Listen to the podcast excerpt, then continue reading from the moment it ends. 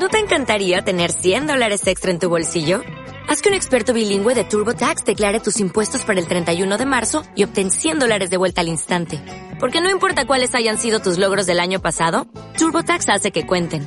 Obtén 100 dólares de vuelta y tus impuestos con 100% de precisión. Solo con Intuit TurboTax. Debes declarar para el 31 de marzo. Crédito solo aplicable al costo de la presentación federal con TurboTax Full Service. Oferta sujeta a cambios o cancelación en cualquier momento. Mi nombre es Diana Araceli Coronado Gutiérrez, soy abogada, tengo 20 años trabajando como abogada postulante, eh, con, mi cédula profesional y desde hace tiempo estoy interesada en diversas causas que nos competen a todos como humanos, humanos como abogados. ¿Y el motivo de esta reunión? Miren, en días pasados tuvimos la noticia de que se habían creado por parte de la Iglesia Católica diversas comisiones para la atención a víctimas de violencia sexual, etc. Nosotras, como ciudadanas sensibles a la problemática, pensamos que además de un despropósito, sería una evidente revictimación para todas aquellas personas que han pasado por semejantes cosas.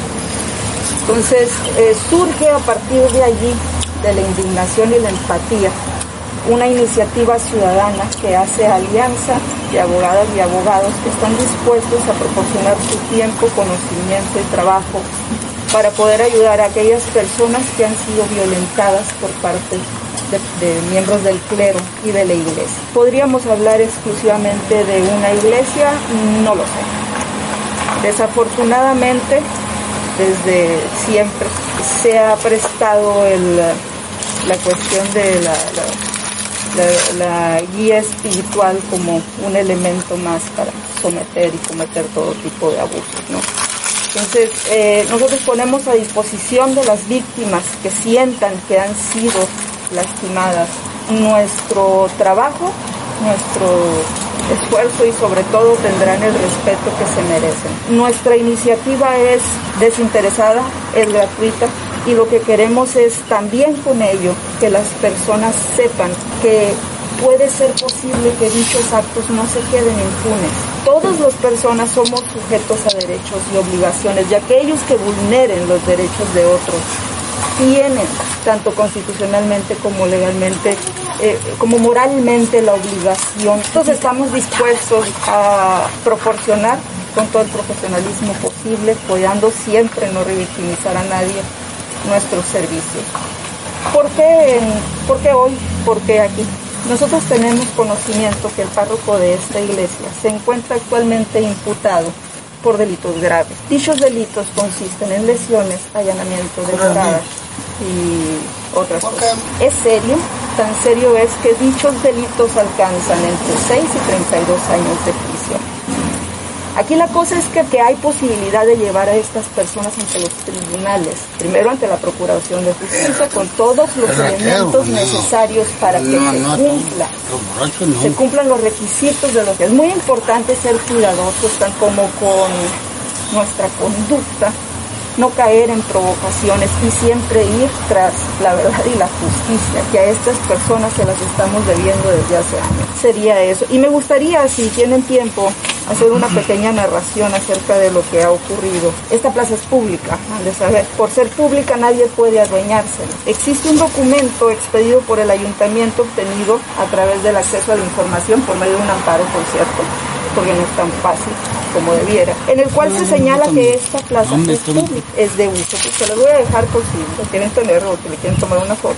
Nadie puede apropiarse de un espacio público bajo ninguna circunstancia. Ok, estamos en esta iglesia, justo en esta iglesia, porque existe un párroco actualmente en un procedimiento penal por delitos de amenaza, allanamiento de morada, lesiones graves y privación ilegal de la libertad.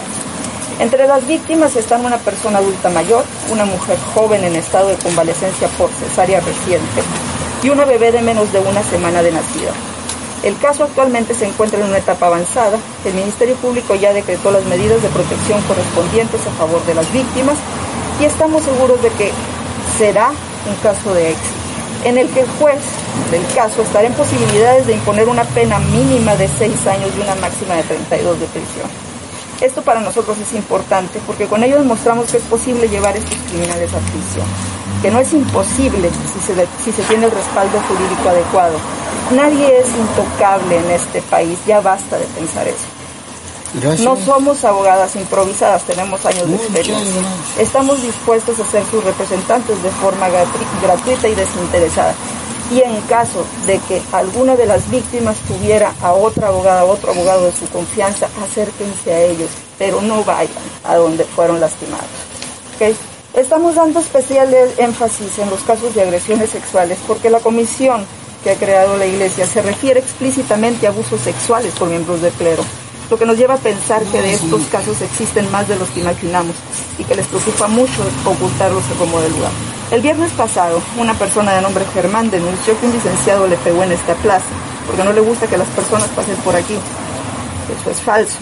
Germán trabaja directamente para el sacerdote que está sometido a un proceso penal por delitos que pueden alcanzar hasta 32 años de prisión. El jueves pasado este sacerdote fue notificado personalmente en la Fiscalía General de Justicia que era imputado de estos delitos y que no podía acercarse al domicilio de las víctimas.